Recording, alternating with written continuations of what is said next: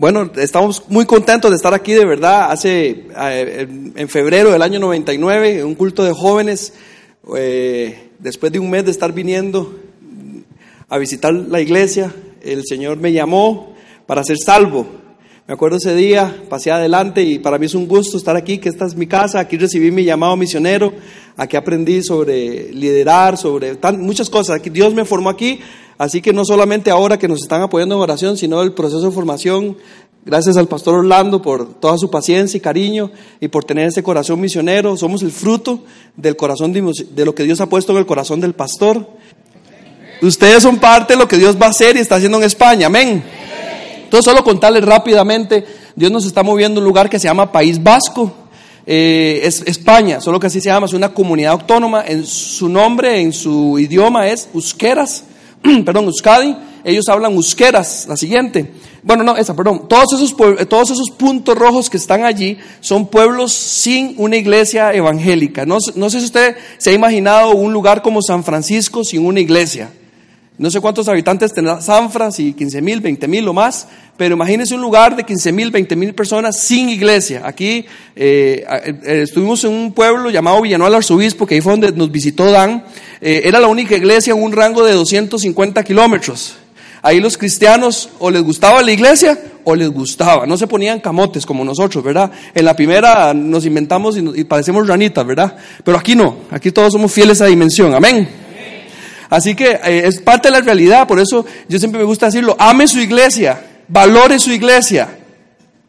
Amén. Porque verá, hay lugares donde desea uno que haya más testimonio. Así que Dios nos ha llamado aquí a este lugar y específicamente una zona que se llama Uribe Costa. Eso está dentro de las montañas y la playa también. Es un lugar costero pero frío, no es, no es caluroso, es bastante frío. Así que vamos a estar allí en un pueblito que se llama Sopela. Sopela. Entonces usted, usted sabe recordar esto, familia iglesias, plantando iglesias en Sopela. Dígalo, familia iglesias, plantando iglesias en Sopela. Y usted está haciéndolo con nosotros. Amén, orando. Y usted está por Sopela. Específicamente, ahí hay mucha brujería, mucha hechicería, mucha cosa de esas que, que, que no, no, Dios va a quitar de ese lugar. Amén. y alrededor hay seis pueblos más donde no hay testimonio. Entonces, la, idea es trabajar ahí diez años mínimo, si Dios lo permite y nos da vida, plantando iglesias en todos estos pueblos. Vamos a empezar en Sopela. ¿Ya se lo aprendió? Sopela. Y eh, bueno, esto es parte del equipo. El, pastor que está, que está con la esposa, él se llama Manuel Luna. Eh, bueno, el otro también está con la doña, ¿verdad? Ah, no, ahí está cortada.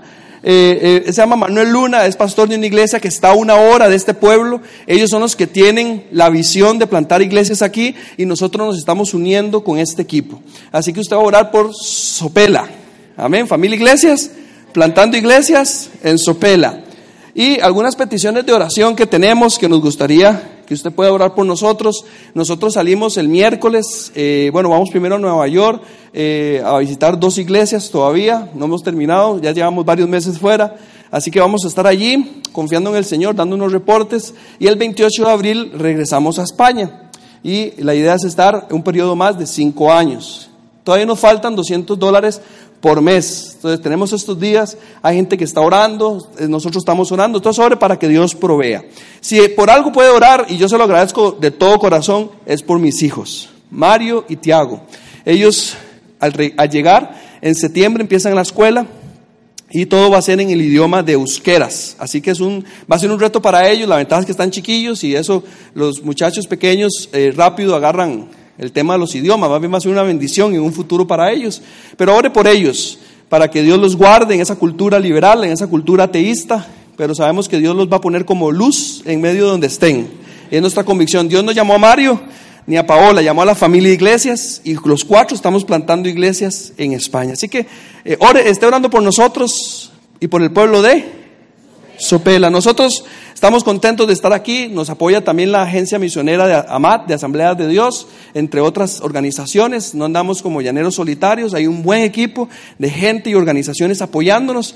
Así que esté orando por nosotros para que la luz de Cristo sea alumbrada en el pueblo de Sopela. Ya se lo sabe. Y si usted quiere ir a España a trabajar, a trabajar, bueno, también a pasear, les ayudamos, no importa. Pero a trabajar primero eh, y dejar una ofrenda, no mentiras. Eh, por favor, cuente, nosotros eh, estamos allí para, necesitamos ayuda, de verdad, vamos a empezar una obra ahí, ocupamos gente que también esté orando aquí y si alguien Dios lo llama, pues está, podemos servirles en lo que podamos. Amén. Así que gracias iglesias, gracias pastor. Esta iglesia nos apoya fielmente. Estamos muy agradecidos con todos ustedes porque ustedes son los que apoyan. Sigan apoyando las misiones. Vale la pena. Y ustedes son parte de lo que Dios está haciendo en España y ahora en el pueblo de Sopela. Bueno, muchas gracias por, al pastor Dan y a pastor Orlando, Gaby, por, por permitirnos hablar un poquito de España. Y, y bueno, ahora tengo el privilegio de compartir la palabra de Dios con ustedes. Y le voy a pedir que abra sus Biblias Valore su iglesia. De verdad, valórela. Ame esta casa. Ame sus pastores. De verdad que Dios está en este lugar y Dios ama esta iglesia. Estoy convencido de eso. Y si usted está aquí por primera vez y anda buscando y es cristiano, una iglesia perfecta, pues se equivocó.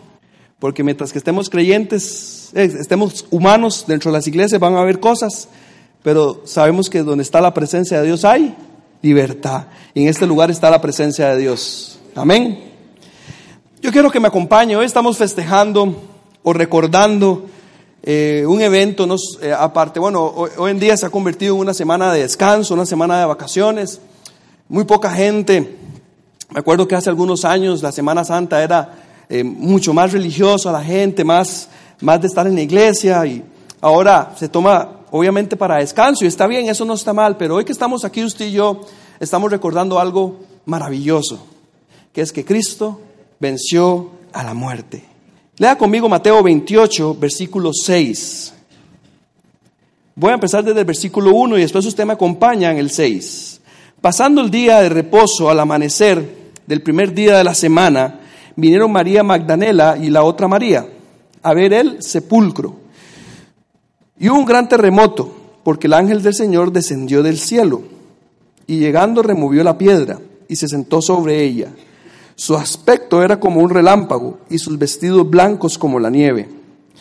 Y de miedo de él los guardias temblaron y se quedaron como muertos. Mas el ángel respondió y dijo a las mujeres, no temáis, porque yo sé que buscáis a Jesús, al que fue crucificado. Leamos el 6. No está aquí ha resucitado.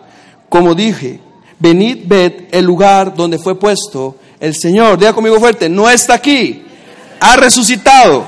No está aquí, ha resucitado. Cristo venció a la muerte, amén. Miren hermanos, eh, los musulmanes tienen la tumba de Mahoma y ahí está su cuerpo. Los budistas los budistas tienen la reliquia y el templo y las, las tumbas de Buda. Los chinos orgullosamente visitan cada año la tumba de Confucio, que están bien confundidos. Pero nosotros los cristianos podemos ir a la tumba y Cristo no está, porque Él resucitó y venció a la muerte. Denle un fuerte aplauso al Señor. A mí me dijeron que esta iglesia escogió el gozo y si usted, si usted realmente escogió el gozo, debe de saber que ese gozo lo tenemos porque Cristo resucitó de los muertos, Él venció la muerte y Él nos regala una vida llena de gozo, de felicidad y de bendiciones. Amén. En el mundo tendréis aflicción, pero confiad, yo vencido al mundo. Amén. Nosotros tenemos la certeza de que la tumba está vacía. Cristo resucitó de los muertos, venciendo a la muerte. Pero vamos a estudiar el primer libro de Corintios, acompáñeme, capítulo 15, y vamos a estudiar algunos regalos o beneficios que nos da la resurrección de Cristo. Como creyentes tenemos que estar firmes en esta convicción, firmes y convencidos de que Cristo resucitó. Hermanos, eh, durante la semana y toda la semana se ven películas de que Cristo murió. Eh, esta película, la última que hicieron, que dos horas y media, Jesús que le dan eh, duro, ¿verdad? el, el chaval que hizo la película cuenta la experiencia que él sufrió lesiones a causa de, que querían que esta película fuera lo más real posible. Y son dos horas de sufrimiento de Jesús. Y si usted pone atención, la película como 10 segundos o menos resucitó. Y está bien, tenemos que recordar que Cristo murió, pero la obra es incompleta si Él no hubiera resucitado. La obra fue completa cuando Cristo se levantó venciendo a la muerte. Y en eso se basa nuestra fe. Todo el mundo sabe que Cristo murió, pero muy pocos saben que Cristo resucitó para vivir en tu corazón y en el mío. Él resucitó para vivir en tu corazón. ¿Lo tienes? ¿Vive Cristo en tu corazón? Vives con plena convicción de que Él está resucitado a la diestra del Padre, preparando un lugar en el cielo para nosotros y que vive en tu corazón. ¿Vives convencido de esto? Amén. Pero vamos a ver lo que dice Corintios, primera de Corintios capítulo 15. Vamos a leer primero los versículos del 1 al 8 y después vamos a ir viendo algunos otros pasajes. Vamos a leer del versículo 1. Además, dice Pablo, os declaro, hermanos, el Evangelio que os, he predicado, el cual también recibisteis, en el cual también perseveráis, por el cual asimismo, si tenéis la palabra que os he predicado, sois, si no creísteis, en vano, porque primeramente os he enseñado lo que asimismo recibí, que Cristo murió por nuestros pecados conforme a la escritura y que fue sepultado y que resucitó al tercer día conforme a las escrituras y que apareció primero a Cefas y después a los doce, después apareció a más de quinientos a la vez, de los cuales muchos viven aún y otros ya duermen. Después apareció a Jacobo, después a todos los apóstoles y al último de todos, como un abortivo, me pareció a mí, porque yo soy el más pequeño de los apóstoles, que no soy digno de ser llamado apóstol porque perseguí a la iglesia de Dios. Lo primero que quiero que veamos en estos primeros ocho versículos es que la resurrección de Cristo es un hecho totalmente real. Voy a repetir, la resurrección de Cristo es un hecho histórico real. Amén. Mire hermano, han pasado dos mil y pico de años. La ciencia, los imperios, los gobernantes, Hoy en día los movimientos filosóficos han intentado de destruir nuestra convicción, han intentado de negar la existencia de este evento, pero según pasan los años, la iglesia sigue avanzando, el Espíritu de Dios se sigue moviendo y cada vez más aparecemos más testigos diciendo que Cristo resucitó de la muerte. Amén, es un hecho real. Usted tiene que estar convencido de esto, de que Cristo resucitó. En los primeros dos versículos el Señor nos enseña que la resurrección de nuestro Señor era un tema central del Evangelio. Nos equivocamos y pensamos y nos enfocamos solo en una parte del Evangelio. La buena noticia no es la muerte. La buena noticia es que Él venció a la muerte. Tenía que morir para resucitar. Pero si Él no resucita, vana, dice el, apóstol, vana nuestra fe. El, el, mensaje central de las buenas noticias del Evangelio es que Cristo resucitó, porque al resucitar nos da la victoria, al resucitar nos da la salvación, al resucitar Él vence la cadena o la condenación de nuestros pecados. Era el tema central. El Evangelio no gira alrededor de la vida de los discípulos, no gira alrededor del mensaje de Jesús, gira alrededor, el tema central es que Cristo resucitó. Lo segundo que nos enseña estos primeros versículos es que la muerte y la resurrección de nuestro Señor son parte del plan eterno de Dios. El versículo 3 y el versículo 4 termina diciendo que Cristo murió por nuestros pecados conforme a las escrituras. Y el versículo 4, conforme a las escrituras. Desde Génesis hasta Apocalipsis, la Biblia nos anuncia un mensaje de salvación que no solo se centra en la muerte, sino que se centra en la obra completa, en la resurrección. Era el plan eterno de Dios. El plan eterno de Dios era que Cristo, siendo su Hijo, viniera al mundo, se despojara de todo, viviera una vida perfecta, no conoció pecado, pero fue entregado por Judas ante las autoridades hasta llevarlo a la cruz y morir allí, morir de las peores formas, siendo el rey, pero era el plan eterno de Dios, que Él muriera, que Él sufriera. Dice la Biblia que la paga del pecado es muerte. Usted y yo merecíamos esa, esa muerte eterna, esa separación eterna, pero en el plan eterno de Dios estaba que Él muriera, pero también resucitara. Y la resurrección de nuestro Señor es un acontecimiento tan importante que no hay duda de su veracidad. Pablo, en los versículos 5 al 8, menciona una serie de pruebas. Miren, hermano, han pasado más de dos mil años y no han encontrado el cuerpo. Algunos siguen buscando. Que sigan buscando. Como Pablo lo dice, ¿no? Yo los odiaba. Pablo odiaba a los cristianos. Pablo odiaba a la iglesia. Pero en el camino, Jesús se le aparece. Y ahora Él es testigo de eso. Él es testigo ocular de que Cristo había resucitado. Y, hay, no, el mensaje no lo voy a enfocar en las pruebas que tenemos nosotros como cristianos de que Cristo resucitó. Eso doy por hecho que estamos convencidos, cada uno de los que estamos aquí, de que sabemos y estamos plenamente seguros de que Cristo ha resucitado. Pero Pablo hace una defensa. Primero se le apareció a Cefas, después a los doce, después a quinientos y sigue dando la lista. Y hoy yo puedo decir, y puedo decir que yo también soy testimonio y estoy seguro de que Cristo resucitó, porque vive en mí. Amén. ¿Vive en usted el Señor? La segunda parte que vemos en estos pasajes a partir del versículo 14, vamos a ver una serie de regalos o de beneficios que nos da la resurrección. Porque esto, esto es para nosotros, hermano. Este plan eterno de Dios era para usted y para mí. Cuando Él vino a, este mundo, vino pensando en usted. Cuando Él vino a este mundo y estaba muriendo, estaba pensando en usted. Cuando Él resucitó, resucitó pensando en usted. Era un plan para nosotros que lo cumplió por medio de Jesús. Pero todo este plan era para salvarte a ti de tus pecados. Y nosotros tenemos un beneficio o, regalos que nos da la resurrección. El primero, Vaya conmigo al versículo 14. El primer regalo que nos ofrece la resurrección es que Cristo, perdón, la garantía, nos da una garantía de una fe inquebrantable, de una fe sólida. Dice Pablo, y recordemos que Pablo está aquí haciendo una defensa de la resurrección y está utilizando un tono que a Pablo le gustaba mucho usar, un tono como así, como sarcástico, ¿no?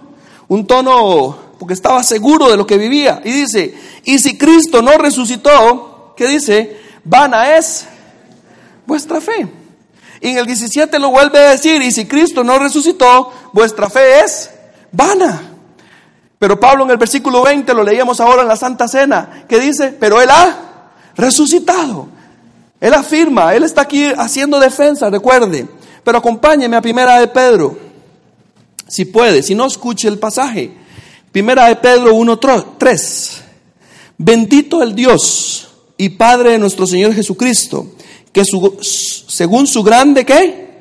misericordia nos hizo renacer para una esperanza viva o para una fe. Esta palabra también se puede traducir en otras versiones, para una fe viva. ¿Por qué? Por la resurrección de Jesucristo entre los muertos. Hermanos, esta convicción de que Cristo resucitó nos da una fe inquebrantable, nos da una fe sólida. Nosotros ahí en España, hermano, escuchamos tantos movimientos, hablamos con tanta gente, mire, eh, yo no sé la gente ni qué tanto inventa.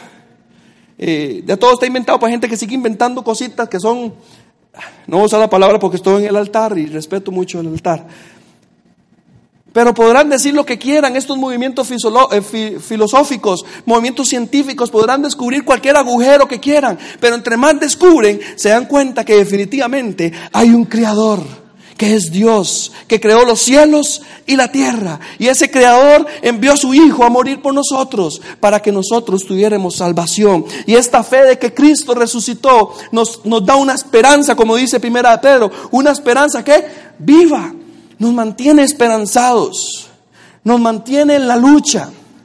Me encantó ver el proceso. Le seguí en redes sociales la muerte de Julio, vengar su enfermedad. Creo que todos hemos estado al tanto. Algunos lamentablemente estaban esperando que se muriera para criticar. No entiendo yo a esos hermanitos, pero bueno, en el Facebook hay de todo. No en la viña del Señor, en el Facebook hoy en día lo podemos decir, ¿no?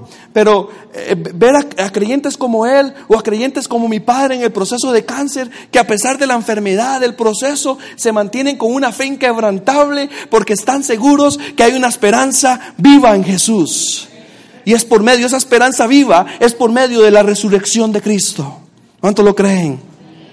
No importa lo que vivamos, no importa la situación que estemos, como creyentes podemos mantener una esperanza viva, una fe inquebrantable, porque Cristo resucitó. En España, cuando uno entra a una iglesia, eh, de estas iglesias como la que se quemó y tanta reliquia, lamentablemente, y, voy, a decirlo con respeto porque después nos acompaña alguien aquí, pero entra uno y lo primero que tienen, eh, primero unos grandes altares llenos de oro, donde no está sentado Cristo, y normalmente Cristo está siempre como, como al lado izquierdo en una cruz. Eh, entre más oscura y la mayoría de iglesias tienen una rosa negra debajo de la cruz. ¿Sabe por qué pasa esto? Porque han creído solamente en una parte de la historia, pero les tiene que ser revelado que hay una segunda parte y es la que se cumplió al tercer día. Cristo no solo fue crucificado, Cristo resucitó. Él no está en un madero. Yo no lo recuerdo. Yo no quiero recordarlo en un madero sufriendo. Yo lo recuerdo triunfante, venciendo sobre la muerte. El segundo regalo o garantía. El segundo regalo que nos da la resurrección de Cristo es la garantía del perdón de nuestros pecados. Acompáñame conmigo al versículo 17. Dice, y si Cristo no resucitó, vuestra fe vana aún estáis, aún estaríais en qué? En vuestros pecados. La resurrección verifica que Dios aceptó el pago hecho por Cristo en la cruz para obtener la redención. Sin la resurrección no se puede tener nunca la certeza de la expiación. Romanos, acompáñenme si quiero que lo leamos juntos, Romanos capítulo 4. Romanos capítulo 4, versículo 25 dice, el cual fue entregado por nuestras transgresiones y resucitado para nuestra justificación. ¿Cuántos dan gloria a Dios? Él murió y resucitó para nuestra justificación. ¿Qué significa eso? Que ya nosotros no somos culpables. Él dice, no, no, no, ya ellos no son culpables, ellos son justos, son inocentes. Obtenemos el perdón de nuestros pecados por medio de la muerte y la resurrección. Sin resurrección no hay justificación. Para que hubiera justificación, Cristo tenía que resucitar. ¿Cuántos pecadores hay aquí? Levanten la mano. Pero porque dicen amén. Levante la mano, no que dijera amén y saltar y aplaudir y de feliz, no, no, eso nos debe avergonzar, pero es nuestra condición pecaminosa, somos pecadores. Constantemente fallamos delante de Dios.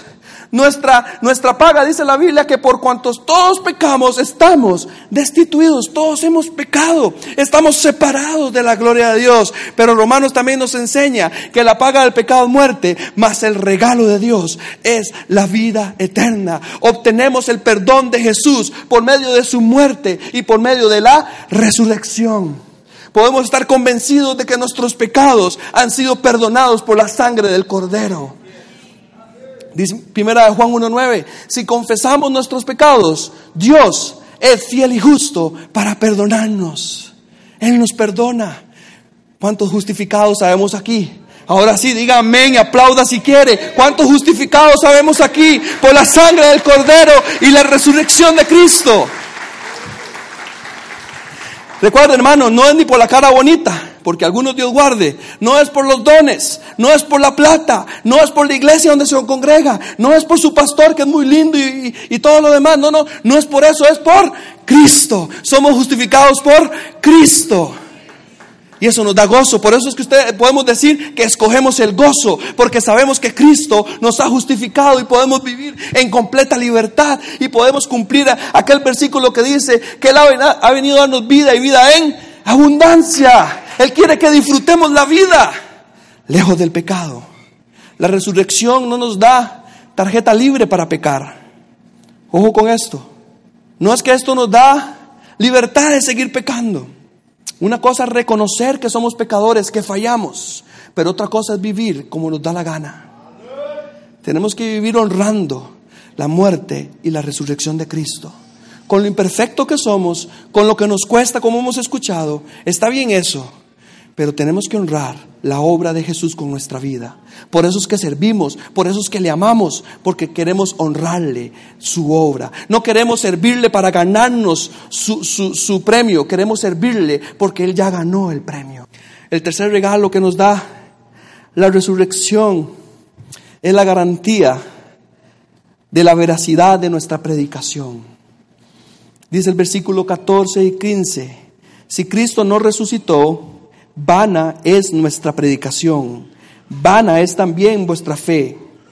Somos hallados falsos testigos de Dios porque hemos testificado de Dios que Él resucitó a Cristo, el cual no resucitó, si en verdad los muertos no resucitan. Recuerden el tono de Pablo, pero aquí está hablando de la predicación.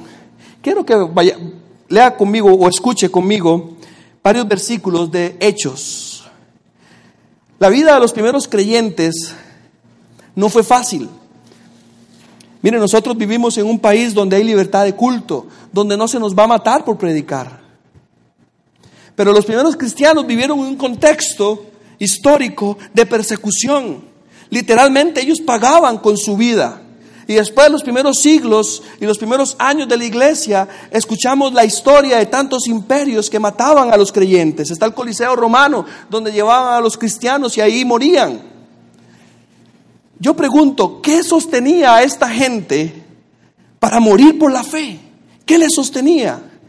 Y encuentro cuando estudio sobre la resurrección, lo que les sostenía a ellos era esta esperanza de que Cristo había resucitado. Hermano, cuando usted y yo entendemos y vemos con claridad lo que vale la resurrección, vamos a predicar sin temor, vamos a predicar sin miedo, vamos a predicar con libertad, porque estamos predicando a un Cristo que murió y resucitó. Hechos 4:33 dice, y con gran poder los apóstoles daban testimonio de la resurrección. Cuando el Espíritu Santo viene sobre los, discípulos en el Pentecostés, dice que fueron llenos y al ser llenos fueron testigos. Y dice que Pedro se levantó con gran valentía, entiendo yo que es por, por el poder del Espíritu Santo, pero también por la convicción que él tenía de que Cristo había resucitado. En su, en su primer sermón, Pedro enfoca su mensaje en la resurrección de Cristo.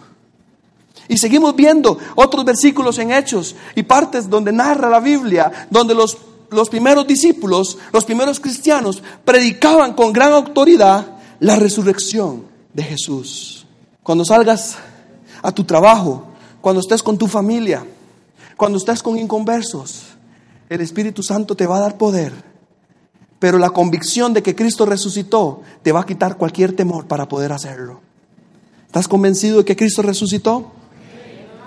Entonces cuéntalo, cuéntalo. ¿Cómo callar este mensaje maravilloso? El mensaje de los apóstoles y primeros cristianos fue sencillo. Era ser testigos de lo que Cristo había hecho en la cruz y en la resurrección. El cuarto regalo que nos da la resurrección de Cristo es la garantía de que no somos dignos de lástima. Lea el pasaje conmigo, dice ahí el versículo 19. Si en mi vida solamente esperáramos en Cristo, somos los más dignos de, de lástima, traducido hoy, de todos los hombres. Pero ¿qué dice el 20? Pero Cristo resucitó. Entonces Pablo otra vez aquí utilizando este tono sarcástico, diría, sí, sí, ok, tuviéramos lástima de nosotros mismos si Cristo no ha resucitado. Por eso es que nosotros, por eso es que usted tiene que tener lástima de usted, amén. Deje de estar diciendo, ay, pobrecito este hermano, no, pobrecito el diablo que no tiene salvación. Usted y yo somos más que vencedores, usted y yo somos hijos de Dios. Amén. Y por eso es que nosotros no somos dignos de esa lástima, nosotros somos gente envidiable. Somos gente envidiable. La gente quiere tener lo que nosotros tenemos. Y, no, y sabe lo que estoy hablando, ¿no? Lo conté en la mañana cuando mi padre murió hace 14 años, va a cumplir. 23 de, 23 de abril de hace 14 años, 2005, él ya estaba en Cristo y él planeó su, ya, ya él sabía que Dios quería llevárselo, ya lo había aceptado y planeó su, su funeral. Y nos pidió tener al grupo de alabanza de Oasis. Él se convirtió en la iglesia de Oasis. Entonces, un hermanito llevó un grupo, trompetas, teclado, bajo, era una fiestón. Y sus hijos aplaudiendo, Vinicio, Amy y yo aplaudiendo. Estábamos gozosos, sí, había, había un sentimiento ahí este, de tristeza, obvio humano, pero había gozo. Y un tío se acerca y nos pregunta a mí, a Vinicio, ustedes no querían a su papá. ¿Por qué? Porque vean la fiesta que se tiene, que es este escándalo. Tío, es un ensayo de lo que papá está haciendo en el cielo. Porque es la esperanza de la resurrección. Por eso nos envidian, porque podemos pasar por cualquier situación y no nos afligimos. Hacemos la de Pablo, ver las cosas temporales, comparación con, la, con lo eterno. ¿Qué dice Pablo? Que no se soportemos las, estas leves tribulaciones momentáneas. Pablo veía los procesos y las dificultades como algo momentáneo, porque él dice ahí en Corintios que él lo compara con la gloria eterna. Hermano, lo que vivimos aquí es temporal. Pero aquí tenemos que aprender, y una vez más lo que han estado aprendiendo, a escoger el gozo. Disfruta esta vida, gócese en esta vida, porque hay una esperanza que nosotros tenemos. Hay una esperanza, hay una esperanza. Y esto nos lleva a la, quinta, al quinto regalo, la garantía de que vamos a resucitar. Por eso dice el apóstol, para mí el morir es ganancia, porque si vivo, vivo para Él, y si muero, muero para Él. Por eso es que nosotros vemos la muerte de otra forma, por eso es que nosotros vemos la vida de otra forma. Acompáñeme en primera de Corintios, eh, perdón, segunda de Corintios, capítulo 4, versículo 14. Dice, sabiendo que Él resucitó al Señor Jesús, dice, a nosotros también nos resucitará con Jesús y nos presentará juntamente con vosotros. Romanos 6:5, solo escúchelo, porque si fuimos plantados juntamente con Él en la semejanza de la muerte, así también lo seremos en la de, en la resurrección. Hermanos, la resurrección de Jesús es la primicia de lo que va a suceder. Y es lo que dice el versículo 20 eh, de lo que estamos estudiando en 1 Corintios. Más ahora Cristo ha resucitado de los primicia de los que durmieron. Es hecho. Primicia es una palabra que ilustra de que así como el primer fruto, así será el segundo. Tenemos una esperanza. Vamos a resucitar con Cristo. Vamos a resucitar con Cristo. Y es por eso es que escogemos el gozo.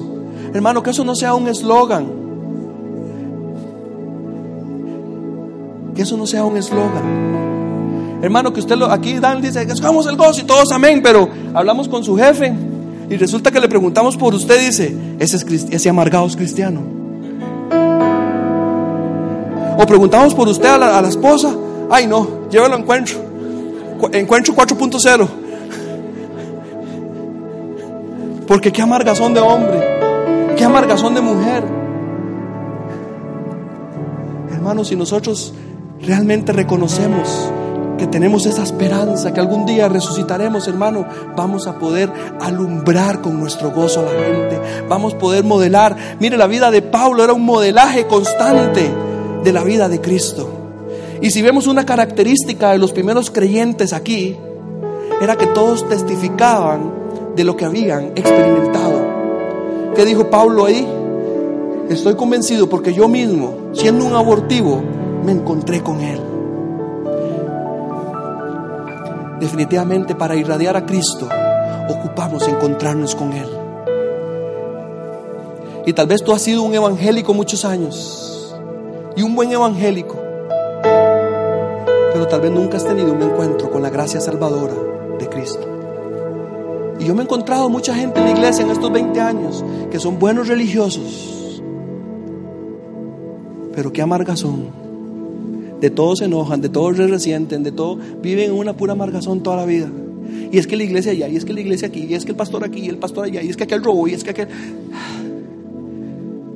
Puestos pues los ojos en el autor y consumador de la fe. Deje de estar viendo a la gente y ponga sus ojos en Cristo que murió y resucitó. Manténgase firme en esta esperanza. Firmes en que Cristo resucitó. Usted es que Dios se encargue de las cosas. Porque si hablamos de juzgar, hay manito. Con la misma vara será juzgado. Por eso escoja el gozo, viva feliz, viva viendo a Cristo. Porque Él murió y resucitó. Y Él nos promete que nos va a resucitar aquel día con Él. Yo lo creo. Póngase en pie, por favor.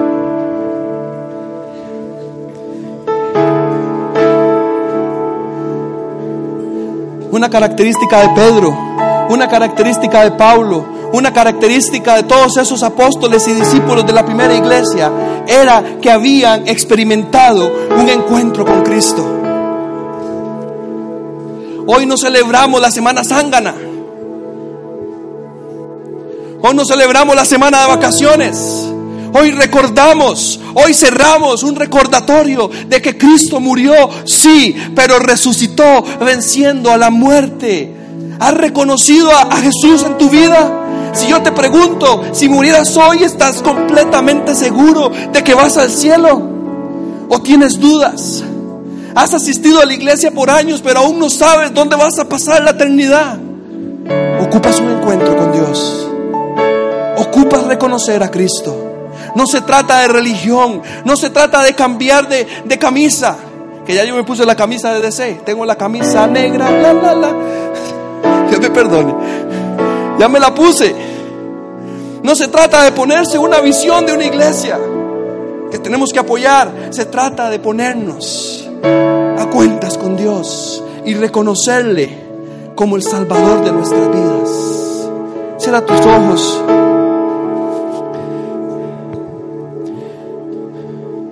Y medita sobre esto. ¿Has celebrado esta semana religiosamente? ¿Ves la muerte de Cristo como un evento histórico? ¿Tienes una fe intelectual tal vez? ¿Conoces que eso pasó? Yo te pregunto, ¿has tenido un encuentro como lo tuvo Pablo con Cristo? Hoy es tu día. Hace 20 años, con cuerdas de amor, él me atraía a sus brazos. Porque yo no le encontré a Él, Él me encontró a mí. Dice que Él vino a buscar lo que se había perdido. Él te ama. Él ya te perdona. Tal vez te has apartado del Señor. Pero hoy es un día. Hoy es un buen día para que te reconcilies con Dios. Tal vez te fuiste algún día de esta iglesia o de otra, enojado con la gente, y te apartaste y viviste lejos de Dios, pero hoy es un buen día para recordar que valemos la preciosa sangre de Jesús, que no vale la pena arrastrarse en el pecado, que es mejor escoger la vida eterna, vivir con Cristo una vida abundante. O tal vez nunca has decidido por Cristo Hoy es un buen día para que digas, Jesús, ven a mi corazón. Espíritu Santo, yo te pido que seas tú el que toque el corazón de aquellas personas que no han venido a Cristo, que han vivido solo una parte del Evangelio, han vivido solamente la muerte y quedaron ahí, pero hoy tú nos revelas que el Evangelio completo, la salvación completa es por medio de lo que pasó hace dos mil años, que la tumba estaba vacía. Si hay alguno aquí, Señor, que no te ha reconocido como Señor y Salvador, como dice tu palabra, si con tu boca confiesas que Jesús es el Señor, que murió y que Dios le resucitó entre los muertos, serás salvo. Cree en el Señor Jesucristo, dice la Biblia, y serás salvo. Juan 3:16 dice, de que tal manera amó Dios al mundo que envió a su Hijo para que todo aquel que en Él cree no se pierda, mas tenga vida eterna. Por gracia soy salvo, es por medio de la fe, no por obras. Hay un regalo que Dios quiere darte. Hay un regalo. Hay libertad en la resurrección. Hay libertad del pecado. Hay libertad de, la esclavitud. De, de, todo aquello que nos agobia. Hay libertad en lo que Cristo hizo hace dos mil años. Señor, toca los corazones de aquellos que no te han reconocido o que están lejos de ti. Que hoy sea día de salvación para ellos. Yo te pregunto si hay alguien aquí que quiera decirle a Jesús, ven a mi corazón, hoy es un buen día para que se lo digas. Levanta tu mano si tú quieres hacer a Jesús Señor de tu vida esta mañana. Levántala bien alto, que te podamos ver para acompañarte y ayudarte. Vamos a hacer toda la oración juntos para acompañar a esta persona, amén. Porque hay fiesta en los cielos. Digamos, Señor Jesús, esta mañana te reconozco como mi Señor y mi Salvador. Esta mañana confieso y creo que tú moriste en la cruz, pero resucitaste al tercer día y estás en el cielo preparando mi lugar para vida eterna. Confieso que tú eres Señor de mi corazón y te pido perdón de todos mis, de todos mis pecados. Hoy confieso que tú eres Señor de mi vida. En el nombre de Jesús. Amén y amén. ¿Lo viste? Ahora te damos un abrazo. Amén. ¿Cuántos están gozosos? Levante sus manos y diga, Él vive a su nombre, a sus hijos.